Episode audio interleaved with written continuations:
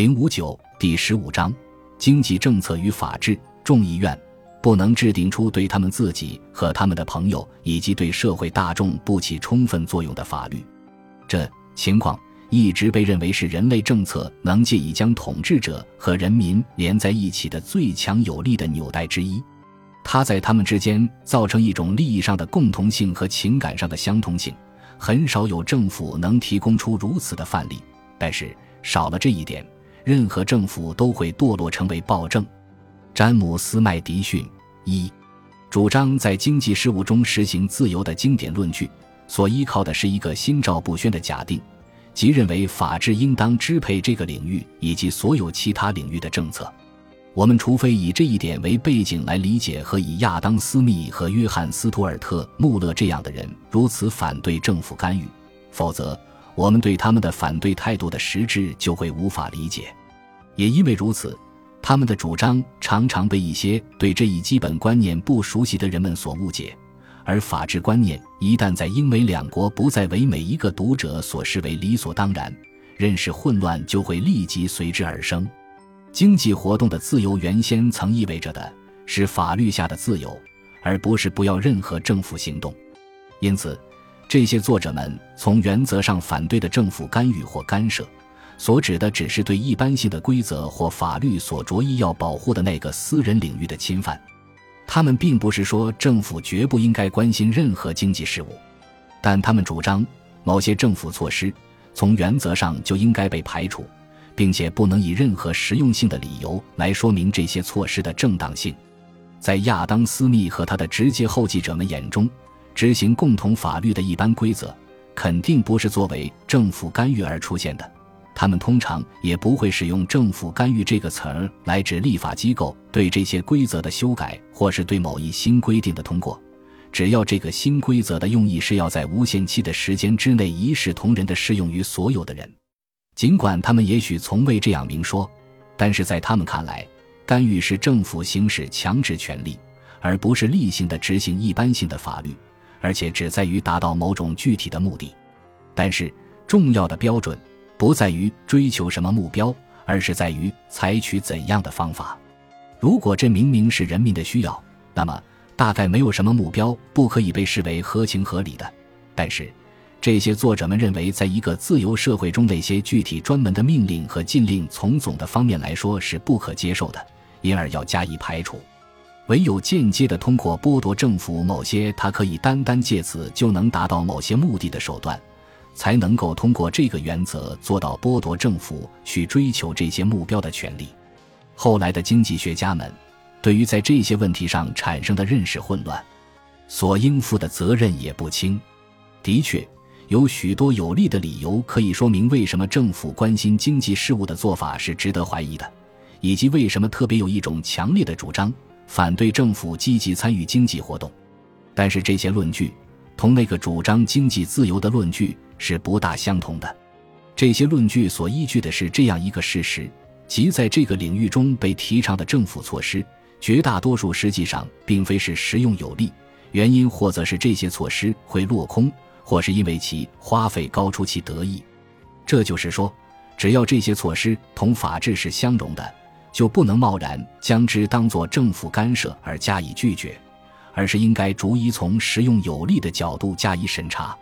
以往，人们反对一切不明智的或是真正有害的措施时，总是习惯于抬出不干预原则，但这种习惯做法，其结果却是模糊了两种不同的措施的根本分野：一种是可以同自由制度相容的，而另一种则是不相容的。这种认识上的混乱。正中了那些反对自由企业的人们的下怀，他们更乐于加强这种认识上的混乱，鼓吹一个特定措施之可取与否，绝不是一个原则的问题，而总是一个是否实用有利的问题。换句话说，重要的是政府活动的性质如何，而不是它的活动量大小如何。一个运作中的市场经济，要求国家方面有某些参与活动，另外还有些活动。会对市场经济运作起协助作用。只要政府的活动属于能与运行中的市场相容的活动，那么市场还可以容许政府进行更多的多的活动。但是，有一些政府活动是同自由制度所依的根本原则背道而驰的，因此，如果要让这个制度运作下去，这些活动就必须统统被排除掉。所以，如果一个政府比较而言不那么积极活动，但却做一些措施，那么它对市场经济力量起的损害作用，甚至还会大于一个更为关心经济事务但却安分守己、只进行一些对经济之自发力量有所裨益的活动的政府。本章的目的就是要指明，法治给我们提供了一个鉴别的标准，可以将那些同自由制度能相容的措施和那些不能相容的措施加以区分。对那些能相容的措施，可以再进一步按实用有利的标准去加以考察。当然，这样的措施中有许多仍然是不可取甚至有害的。但是，对于那些同自由制度不能相容的措施，哪怕是提供了能达到一个可取目标的有效甚至唯一有效的手段，也必须予以拒绝。我们将要看到，遵守法治是使自由经济得以令人满意的运行的一个必要条件，但并不是充足条件。但是，重要的一点是，政府的一切强制行动，都必须明确无误的由一个持久性的法律框架来决定。这个框架使个人能带着一定程度的信心来进行规划，使前景的不确定性缩小到最低限度。二，我们首先来考察一下两种政府行为之间的分野：一方面是政府的强制性措施，另一方面是单纯的服务活动。这当中不存在强制的问题，即使存在，也是因为有必要通过征税来为这些服务活动提供资金。如果政府仅仅从事于提供，他如果不提供，就没有谁能提供的服务。通常这是因为这些服务产生的好处无法只让愿意为之付费的人专门享用。那么，在这个范围之内，唯一产生的问题就只是所得是否抵得上所付的代价。当然，如果政府要求提供某些特定服务的专有权，那么这些服务就不再是真正非强制性的了。一般而言。一个自由社会不单只要求政府对强制行为有垄断权，而且还要求政府的垄断权只限于强制行为，而在所有其他方面，政府应该在与任何其他人一样的条件下行事。政府在这个领域中普遍从事的，并且属于上述范围之内的活动，其中有许多能方便人们取得关于那些具有一般性意义的事实的可靠知识。这类职能当中最重要的。是提供一个可靠而又有效的货币制度。另外一些几乎具有同等重要性的职能是规定度量衡标准、提供经过调查、土地登记、统计等等收集到的信息、资助甚至亲自举办某种教育。政府的所有这些活动，是他为了个人能做出决断而提供良好框架之努力的一部分。这些活动向个人提供手段，供他们使用来达到自己的目的。其他许多物质性更浓厚的服务事业也都属于这一类。虽然政府不得使用其强制权力来将一些同执行法律一般规则无关的活动专门保留给自己，但是政府在与公民相同条件下从事所有这些活动，并无违反原则之处。尽管在大多数领域中，政府并没有多大的理由要这样去做，但是在某些领域中，政府活动的可取性是很难质疑的。前面最后提到的那一些领域，包括一切显然有好处但又不会由竞争性的企业来提供的服务事业，这是因为无法或难以让受益者个人为这些服务事业付费。